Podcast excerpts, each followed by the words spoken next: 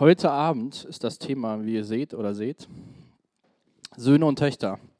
Ich würde mal euch unterstellen, jeder ist entweder Sohn oder Tochter. Ohne Sohn und Tochter zu sein, wäre keiner von uns Abend heute hier. Das ist eine elementare Notwendigkeit, wenn wir auf dieser Welt sind, dass wir Sohn oder Tochter sind. Und darum geht es heute Abend in dem Text, den wir uns gemeinsam anschauen werden, den der Philipp schon vorgelesen hat. Und Johannes selbst hat ja schon gesagt, das Entscheidende ist, meine Kinder, bleibt in Christus. Das werden wir uns gleich anschauen, was das genau bedeutet. Könnt ihr schon mal Gedanken machen, was es bedeutet oder wie das aussehen kann, in Jesus zu bleiben. Und ähm, letztes Jahr, 2021, ja, war es letztes Jahr? Doch, waren wir das letzte Mal im Johannesbrief. Und da ging es so ein bisschen darum, was so in der Zukunft passiert, dass Menschen kommen werden, die äh, so sind wie der Teufel, die versuchen, Menschen davon abzubringen, Jesus nachzufolgen. Und ähm, das ist ja so die Hauptmission von dem Teufel, dass er versucht, Menschen davon abzuhalten, Jesus nachzufolgen, Hoffnung zu bekommen, neues Leben zu bekommen. Ähm, und der Teufel selbst ist ja Inbegriff von Schlechtem, von Sünde. Und auch in unserem Text haben wir eben schon gehört, geht es auch um, um Sünde oder wenn wir selbst äh, in, in Sünde leben, Sünde, sündig handeln. Und ich will, dass wir das nochmal alle gemeinsam, vielleicht hast du es schon mal gehört, aber bevor es Menschen gab, Adam und Eva, gab es Gott. Gott gab es, Gott gibt es und Gott wird immer da sein. Gott ist ohne Ende. Aber jedes andere Wesen, jedes andere Geschöpf außerhalb von Gott ist ein geschaffenes Wesen. Und Gott hat auch neben uns Menschen die Engel geschaffen. Auch die Engel am Anfang, die waren auch nicht immer da. Und einer der Engel, den er geschaffen hat, den, der wird auch in der Bibel ähm, bezeichnet als Luzifer. Und dieser Engel hat sich irgendwann mal entschieden, ich würde gern so sein wie Gott. Hat rebelliert, Gott hat ihn aus dem Himmel verbannt mit vielen weiteren Engeln. Und seitdem wird er auch Teufel genannt, Luzifer. Und seitdem er aus dem Himmel geflogen ist, versucht er, möglichst viele Menschen mitzureißen, dass sie sich gegen Gott auflehnen. Deswegen ist der Teufel zum Inbegriff von Sünde geworden. Und was Sünde ist, definiert Johannes auch selbst. In Kapitel 3, Vers 4 hat der Philipp gelesen eben. Wer sündigt, lehnt sich damit gegen Gottes Ordnung auf. Sünde ist in ihrem Wesen, also Sünde ist vom Kern her Auflehnung gegen Gott. Also alles, was wir tun, was sich gegen Gott auflehnt, ist Sünde in unserem Leben. Das hat der Luzifer ganz am Anfang schon getan, hat viele Engel mit sich genommen. Und ähm, so ist er auf der Mission, möglichst vielen Menschen das auch nahezulegen, sich gegen Gott aufzulehnen. Darum ging es auch beim letzten Text. Und heute sagt der Johannes, gut, ihr habt jetzt alles gehört, was so passieren kann. Es wird nicht alles super, aber am Ende wird alles gut. Wichtig ist, Vers 28, Kapitel 2, bleibt in Jesus. Wenn ihr mit ihm verbunden bleibt, werden wir beim Erscheinen, also wenn Jesus wiederkommt, voller Zuversicht sein. Wir müssen, wenn er wiederkommt, nicht Angst haben, dass er uns zurückweist.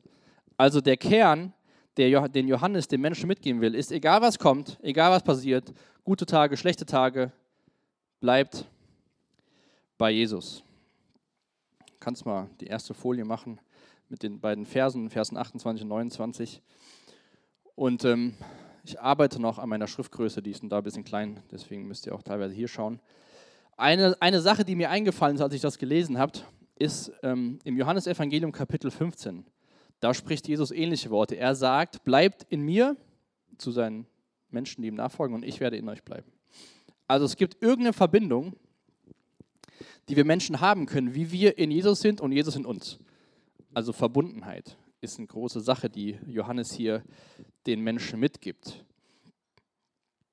Wie gesagt, im Kontext von, wie wenn ihr jetzt Nachrichten lest und, und euch jemand sagt, in den nächsten Wochen passiert das und das. Oder es könnte dieses Jahr das und das sein. Oder es gibt ja immer so einen Tag im Jahr, wo dann quasi wir die Erde plündern, weil wir alles, was so natürlich entsteht, ähm, aufgebraucht haben. Ganz egal, was passiert,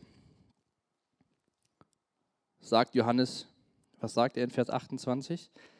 Ihr müsst in Jesus bleiben, oder? Wer hat mitgelesen? Ihr müsst mit ihm verbunden sein.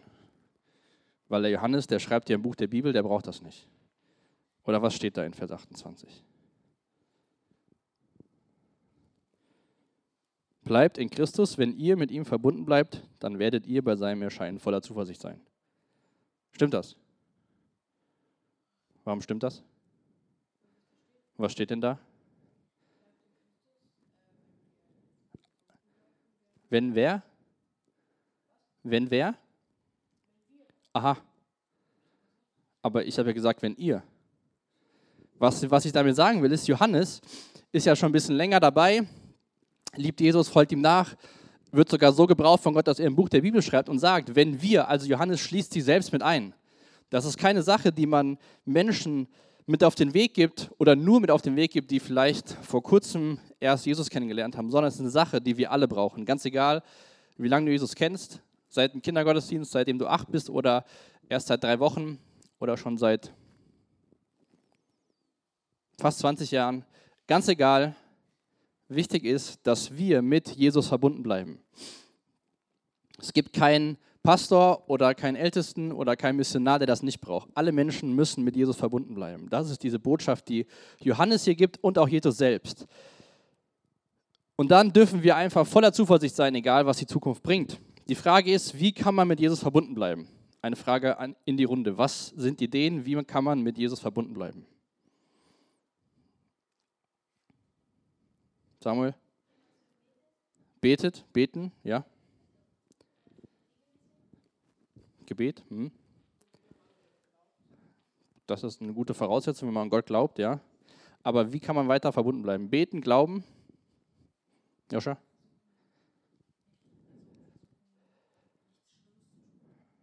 Also was Gutes tun. Was Gutes tun. Lesen. Samuel? Hoffnung auf ihn haben, ja. Ich habe noch aufgeschrieben, Zeit mit Gott verbringen. Oftmals sieht ja unser Gebet aus, dass wir zu Gott kommen und sagen, bitte mal das, bitte mal das, bitte mal das, Amen. Aber Zeit mit Gott verbringen, wie wenn ihr Zeit mit einem Freund verbringt, ist ja reden, reden, reden und zuhören. Bei Jungs sieht das manchmal so aus, dass keiner redet und beide einfach so irgendwas machen. Bei Mädels sieht das schon mal so aus, dass beide reden und keiner zuhört. Also wir müssen mit Gott reden und ihm zuhören. Zeit verbringen. Genau. Zeit verbringen tun mit Gott auch freitagsabends. Wir singen gemeinsam Lieder, wir hören auf sein Wort. Wir treffen Menschen, die das gleiche glauben wie wir. Und das macht uns Hoffnung und Mut.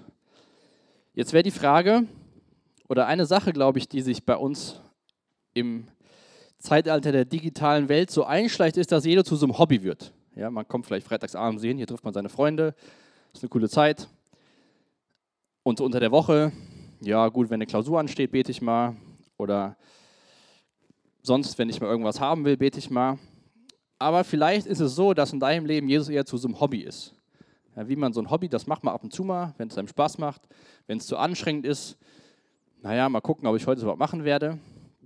Aber wenn wir das tun, was Johannes sagt und Jesus selbst sagt, dann kann Jesus nicht so ein Hobby sein, so eine Sache, die man einmal in der Woche für eine Stunde macht, sondern das muss eine Beziehung sein, wie zu einem Freund, wie in einer Familie. Das ist super wichtig, dass wir Jesus nicht zu so einem, zu so einem Hobby-Jesus machen, sondern dass wir schauen, wie können wir mit Jesus wirklich Zeit verbringen. Und dann in Vers 29 sagt, schreibt der Johannes weiter, kannst du die Verse nochmal einblenden, schreibt der Johannes weiter, ihr wisst ja, dass der Sohn Gottes, also Jesus, der Gerechte nie etwas Unrechtes getan hat und in allem sich nach Gottes Willen richtete. Ich habe das so gelesen, habe so überlegt und ein bisschen drüber nachgedacht. Und das sind so Sachen, gerade wenn du vielleicht schon in der Gemeinde groß geworden bist, das hört man schon mal so. Jesus, der war gerecht, der hat nie was falsch gemacht und hat immer nach Gottes Willen gelebt. Jetzt denk mal so ein bisschen über deinen Tag nach. Heute Morgen bist du aufgestanden, bist irgendwo hingefahren, mit dem Bus selbst, bist wohin gelaufen, warst zu Hause im Homeoffice, hast irgendwann Mittag gegessen, dann war Arbeit, Schule, Uni war vorbei, hast dann richtig sinnvolle Zeit verbracht, bist rausgegangen, hast Menschen von Jesus erzählt, bist zu den Armen gegangen, hast ihnen Essen gegeben, hast immer nur Sachen gemacht, die richtig gut waren. Alle Sachen, die, wenn man in der Bibel nachschaut und sagen würde, Mann, du bist ja exzellent. Wer würde die Hand heben und sagen, das war ich heute?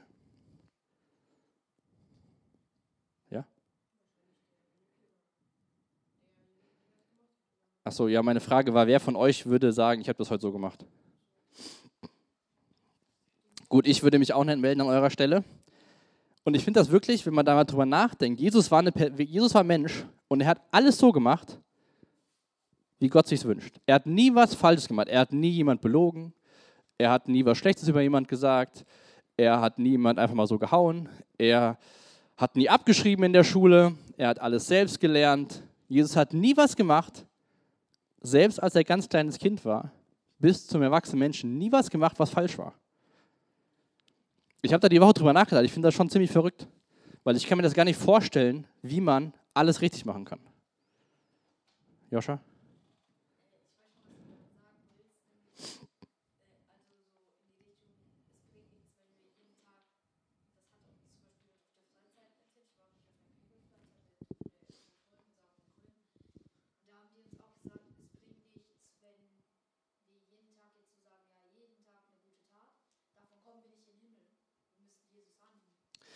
Ja, das will ich sagen, aber mir geht es auch um den Aspekt, sich das mal vor zu Augen zu führen, dass Jesus wirklich ein Mensch war, der alles richtig gemacht hat. Alles.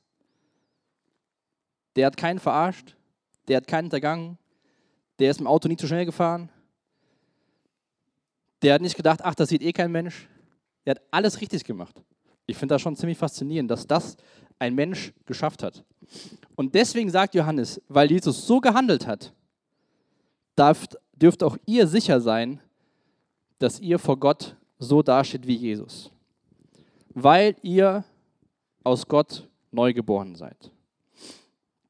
Johannes war es super wichtig, auch im nächsten Vers, auf der nächsten Folie, Vers 3, den, den Leuten deutlich zu machen, darüber nachzudenken, was bedeutet Gottes Liebe.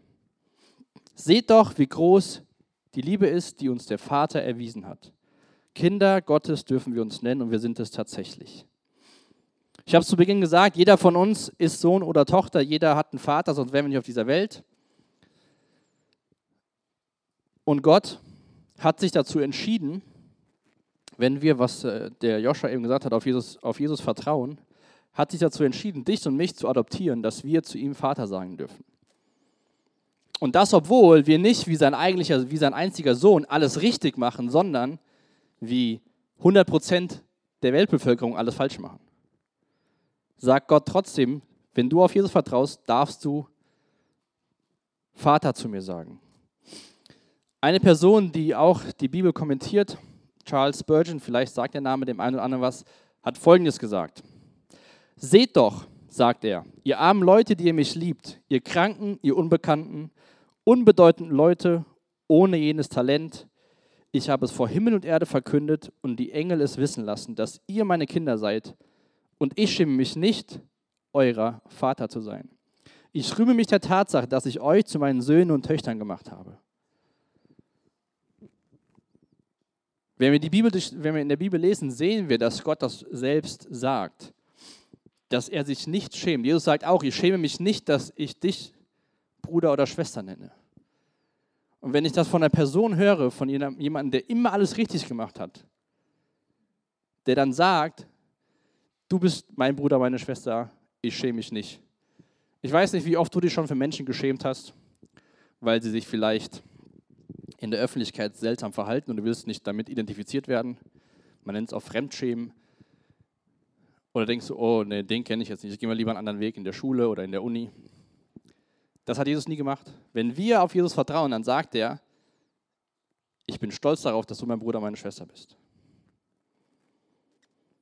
Und viel hängt natürlich auch mit dem Thema heute Abend, Söhne und Töchter, damit zusammen, was wir selbst mit dem Wort Vater verbinden. Ganz viel, wie wir Gott sehen, hängt damit zusammen, was wir im Leben erleben. Wenn jetzt heute Abend geht es darum, dass Gott unser Vater ist, dass wir seine Kinder sein dürfen, wenn du überhaupt keine positiven Erlebnisse mit deinem Vater hast oder eher negative Erlebnisse, kann ich mir vorstellen, dass es für dich schwerfällt zu sagen, wieso ist das was Tolles, dass ich Gott Vater nennen kann. An anderer Stelle wird Jesus als Freund der Sünder, Freund von den Menschen bezeichnet. Wenn du keine guten Freunde hast, fragst du dich vielleicht, gut, was bringt mir das jetzt, wenn Jesus mein Freund ist? Meine Freunde verlassen mich nur, die enttäuschen mich. Die sind komisch zu mir, die behandeln mich komisch. Deswegen ist es sehr wichtig, für dich, für jeden persönlich, zu wissen, was und wie denkst du über Gott. Das ist eine der wichtigsten Fragen, die du für dich beantworten musst. Wenn du jetzt mal kurz dir einen Moment Zeit nimmst und die Frage, wer ist Gott für dich und wie, wie siehst du ihn, wie du ihn beschreiben würdest, das ist super wichtig. Denn Gott will dein Vater sein und Gott ist ein Vater, den kennen wir auf dieser Welt nicht. Kein, keiner von euren Vätern und weder mein Vater war so, wie Gott zu uns ist. Die besten Intentionen, auch ich habe gute Intentionen, guter Vater für Elise zu sein. Eines Tages wird sie sich wahrscheinlich auch merken, dass ich nicht alles richtig mache, dass ich Fehler mache. Vielleicht stellst du die Liebe von deinem Vater, von deinem irdischen Vater in Frage, weil du denkst, so wie er mich behandelt, kann er mich nicht lieben. Oder stellst in Frage, ob er wirklich ehrlich mit dir ist. Wenn wir das in der Bibel sehen, wie Gott sich uns gegenüber verhält, dann ist es was Positives, dass wir sagen dürfen, er ist unser Vater und er nennt uns Kinder. Und Johannes ist auch klar, dass das nicht jeder verstehen wird, das ist im zweiten Teil. Doch davon weiß die Welt nichts, sie kennt uns nicht, weil sie ihn, also Jesus, nicht erkannt hat. Wenn wir Menschen begegnen und dann lernt man die Eltern kennen und man lernt die Leute ein bisschen besser kennen, dann merkt man irgendwann, da ist er wie sein Vater, da ist er wie seine Mutter. Kennt ihr das? Nach dem Aussehen, aber auch nach dem Verhalten oder Redewendungen wir können nicht leugnen, aus welcher Familie wir kommen. Und jetzt mit Kind merke ich das auch fast mehr als vorher, wie ähnlich ich doch meinen Eltern bin, obwohl ich mal denke, ich bin eigentlich ein bisschen anders. Das ist, wir können das nicht leugnen. Und das ist auch so eine Sache, die sich durch den Text zieht, dass Johannes am Ende sagt, wenn du Gottes Kind bist, sollte eine Konsequenz davon sein, dass man das erkennt in deinem Handeln in deinen Worten, in deinen Taten, in dem, wie du mit Menschen umgehst. Aber das sehen wir immer wieder in der Bibel. Die Bibel ist jetzt kein Buch, die dir sagt, alles ist super, sondern sie ist einfach ehrlich und sagt, es glauben nicht alle Menschen an Gott und manche verstehen gar nicht, von was du da redest und was du da freitagsabends machst. Und das ist auch eine falsche Erwartung, wenn wir denken, alle müssen uns verstehen. Deswegen haben wir solche sowas wie Gemeinde, wo man zusammenkommt und Menschen sieht, die das Gleiche glauben, wo man sich gegenseitig stärken kann. Natürlich ist auch die Frage, wie, wie werde ich denn zum Kind Gottes? Hat der Joscha eben kurz was zu sagen. Auch im Johannesevangelium Kapitel 1 schreibt der Johannes in Vers 12 und 13, allen jedoch, die ihn aufnahmen und an seinen Namen glaubten, gab er das Recht, Kinder Gottes zu werden. Sie wurden es weder aufgrund von ihrer Abstammung, noch durch menschliches Wollen, noch durch den Entschluss eines Mannes, Sie sind aus Gott geboren. Das Spannende auch ist bei Gott, er sagt nicht, du musst an mich glauben. Du musst freitags zum Tingras und zur Jugend gehen. Du musst Bibel lesen. Du musst das. Sondern Gott gibt dir und mir eine Einladung. Und das Spannende ist, oftmals sagen Menschen ja so, oh Gott, da hast du ja keine Freiheit mehr, er muss ja alles machen, was er will. Im Endeffekt gibt Gott dir genau das, was du willst. Wenn du so werden willst wie Jesus, dann nimmt er dich mit auf eine Reise und durch seinen Geist, das lesen wir später, verändert er uns, dass wir ähnlicher Jesus werden. Wenn du keinen Bock hast, so zu werden wie Jesus, ist es schade. Gott ist traurig darüber. Aber dann bekommst du das, was du willst. Und das, was wir wollen, wird sich auch später mal zeigen, ob wir eines Tages bei die Ewigkeit bei Jesus sind oder eben die Ewigkeit getrennt von Jesus sind. Also wir Menschen bekommen das, was wir wollen. Es ist nur die Frage, was, was willst du? Und dann geht es darum, noch, dass eines Tages werden wir sein wie Jesus. Das ist so eine Sache, das verstehe ich auch nicht so ganz, wie ich einmal so sein kann wie Jesus, der nie was falsch gemacht hat. Aber so wird es sein. Meine Charakterschwächen werden nicht mehr da sein. Meine Sünde wird nicht mehr da sein. Meine ungerechten Taten werden nicht mehr da sein. Ich werde nur noch Gutes sprechen über Menschen. Ich werde nicht mehr schlechte Dinge über Menschen reden. Ich werde sein wie Jesus. Und dann werde ich ein neuer Mensch sein. Es wird auch keine Stimme mehr geben, die dir sagt, Gott liebt dich nicht, du bist es nicht wert, das hast du nicht verdient, Weil wenn wir bei Jesus sind, hat der Teufel nada Möglichkeiten mehr, dir irgendwelche Lügen einzufließen.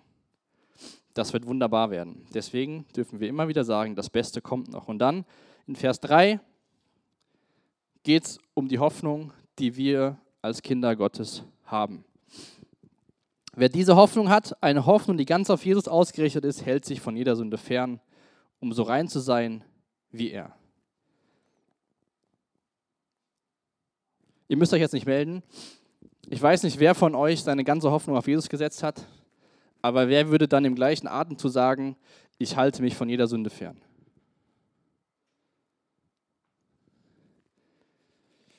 Ja, ich auch nicht.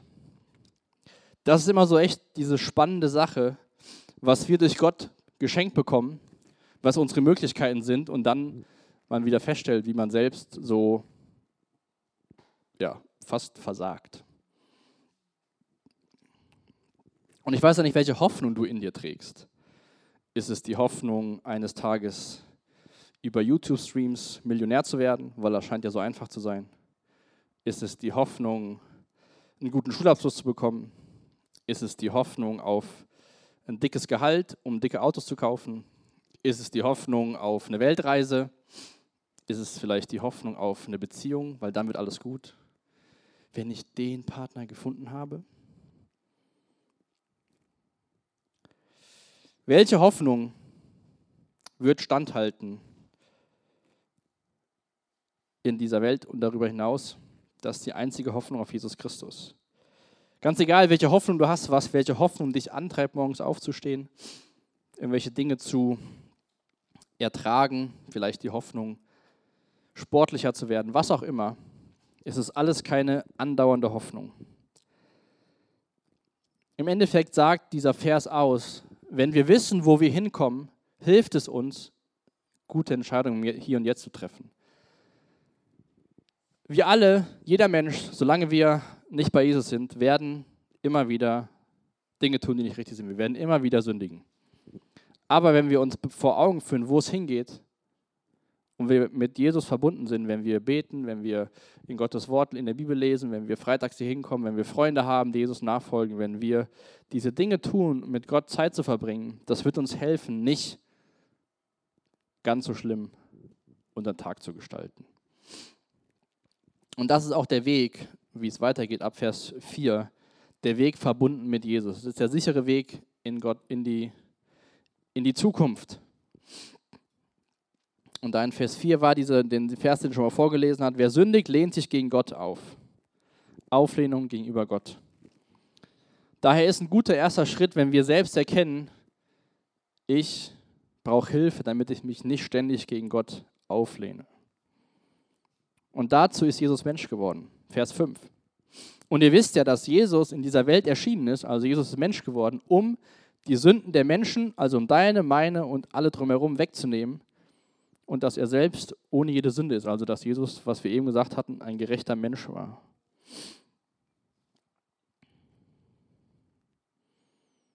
Das ist der eine Grund, warum Jesus gekommen ist.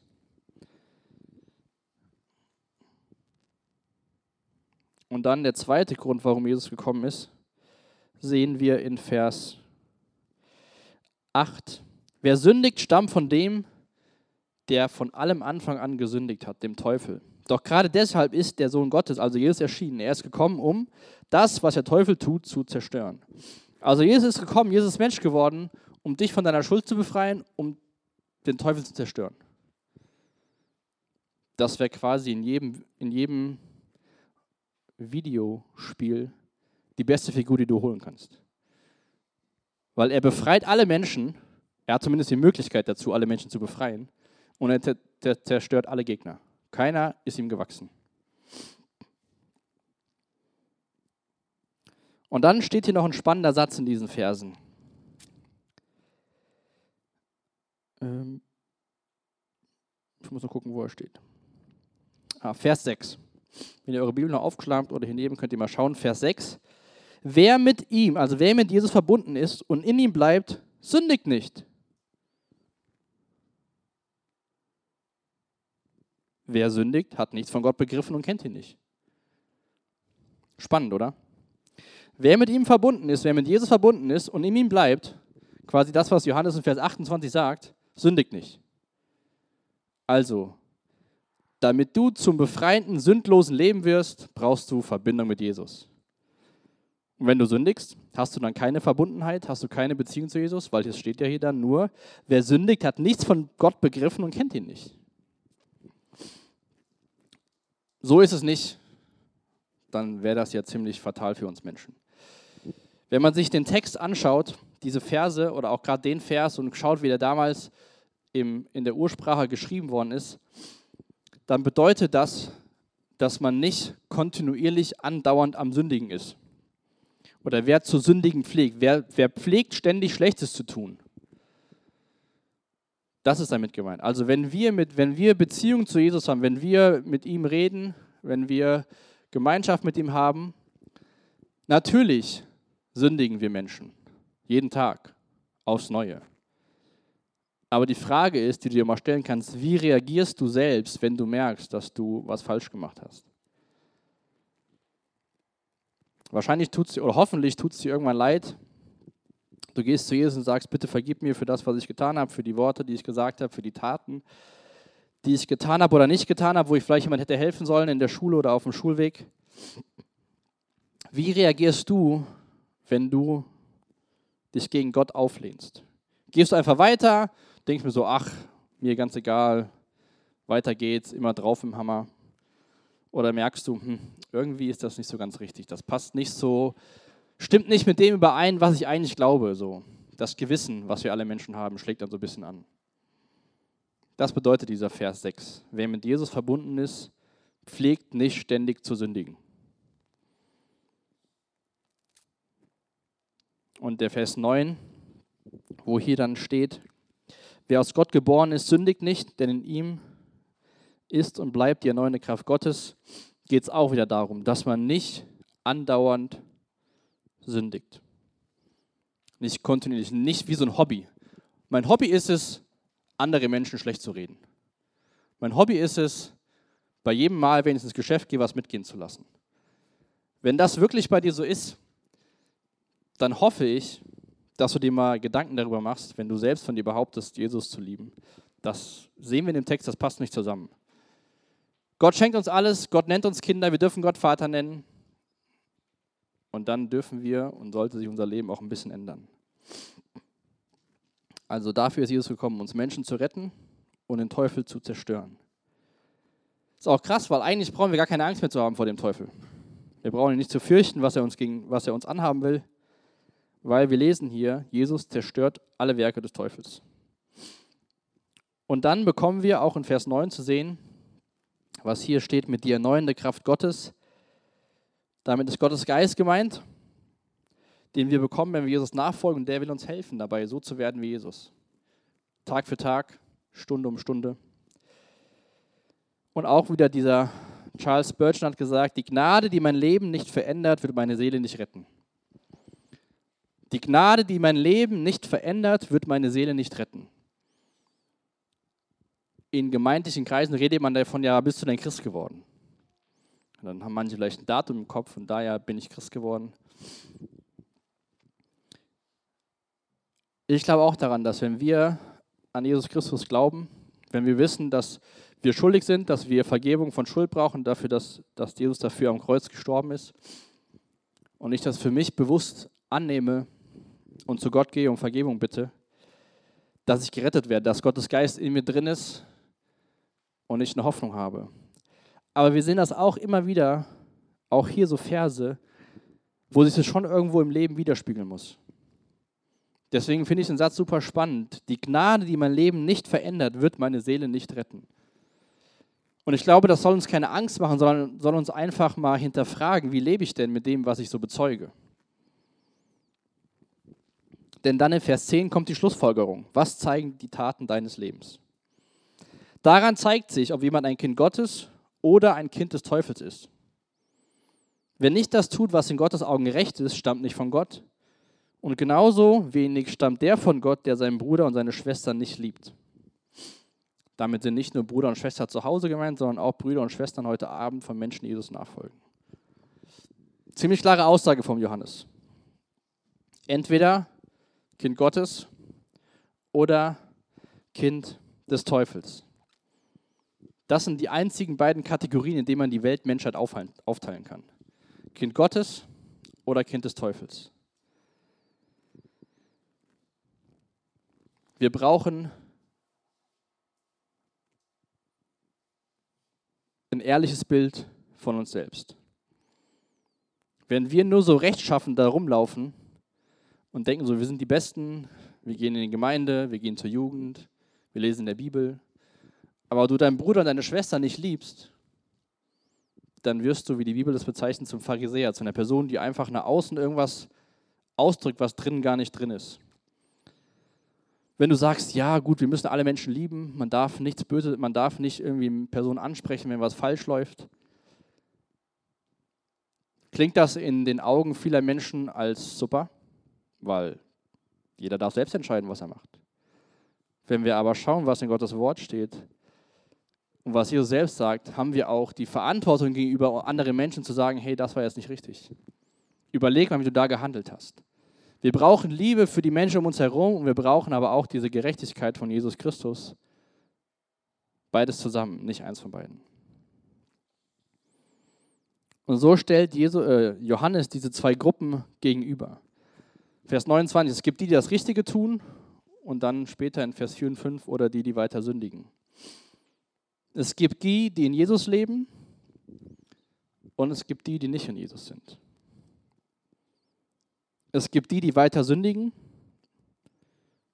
oder es gibt die, die mit Jesus verbunden sind und dadurch nicht, zumindest nicht versuchen, ständig nur zu sündigen sondern auch hier und da mal einen positiven Beitrag zu dieser ganzen Geschichte leisten. Also entweder Kinder Gottes oder Kinder des Teufels. Aber das soll jetzt nicht so als, hm, wo, wo stehe ich denn jetzt enden, sondern wir können uns zum Schluss noch Römer 8 anschauen.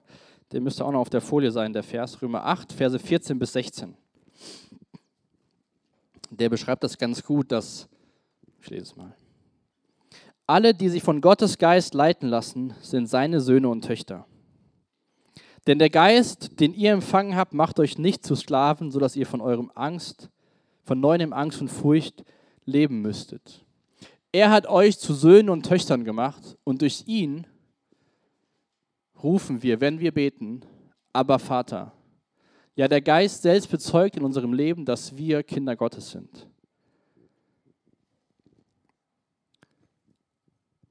Gottes Geist will dich leiten. Gottes Geist ist Jesus Geschenk für uns, die wir ihm nachfolgen, dass wir es so halbwegs schaffen, ihm nachzufolgen. Und wenn du, dich, wenn du Gottes Geist hast und dich von ihm auch leiten lässt, dann bist du sein, sein Sohn, seine Tochter. Durch Gottes Geist brauchen wir keine Angst und Furcht haben. Denn durch Gottes Geist dürfen wir zu Gott sagen, aber Vater. Und als das geschrieben worden ist, war das was völlig Neues, dass man zu einer Person aber Vater sagen darf.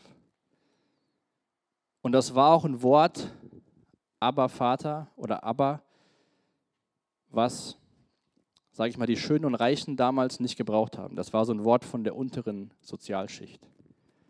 Und ich finde das spannend, wie Gott in der Bibel immer so alle Schichten aufreißt und meistens denen, die hochmütig sind, auf den Fuß tritt und sagt, nicht wie elegant du betest, nicht wie gut gekleidet du zum Gottesdienst gehst, nicht wie viel Geld du spendest, zählt, sondern es zählt, ob du zu Gott sagen kannst, aber Vater.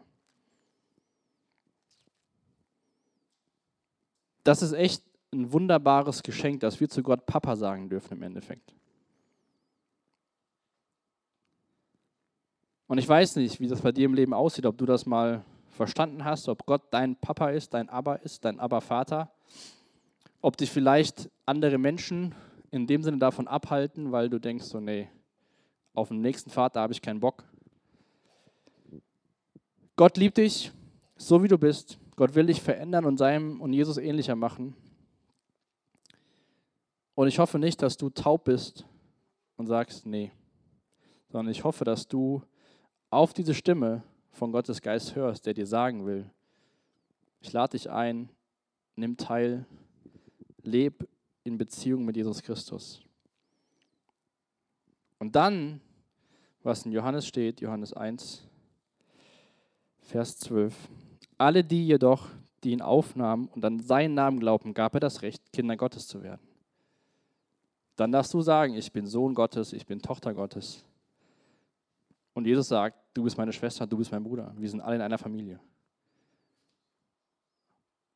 Und das sollte uns verändern, langfristig, mittelfristig, kurzfristig.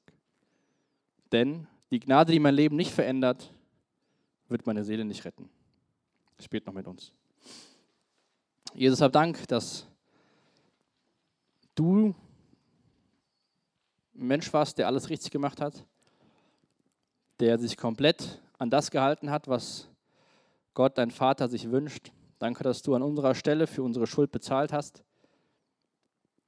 Und Vater, ich danke dir, dass du uns liebst, dass du, wenn wir an deinen Sohn glauben, dass du uns deine Kinder nennst. Danke, dass wir als deine Nachfolger aber Papa sagen dürfen.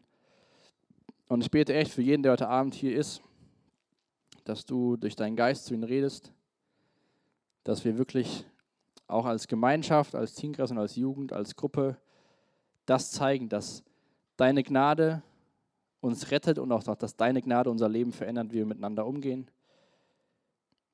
Ich danke dir, dass du heute Abend auch diese Einladung aussprichst, dieses Geschenk anzunehmen, neue Hoffnung zu bekommen. Und ich bete, dass du das tust durch deinen Geist und bete echt, dass wenn jemand heute Abend hier ist und da echt unsicher darüber ist, dass du der Person Mut schenkst, auf jemanden zuzugehen, Fragen zu stellen und dich einzuladen und dir nachzufolgen mit ganzem Herzen. Danke, dass du treu bist und danke, dass du uns immer wieder dabei helfen willst.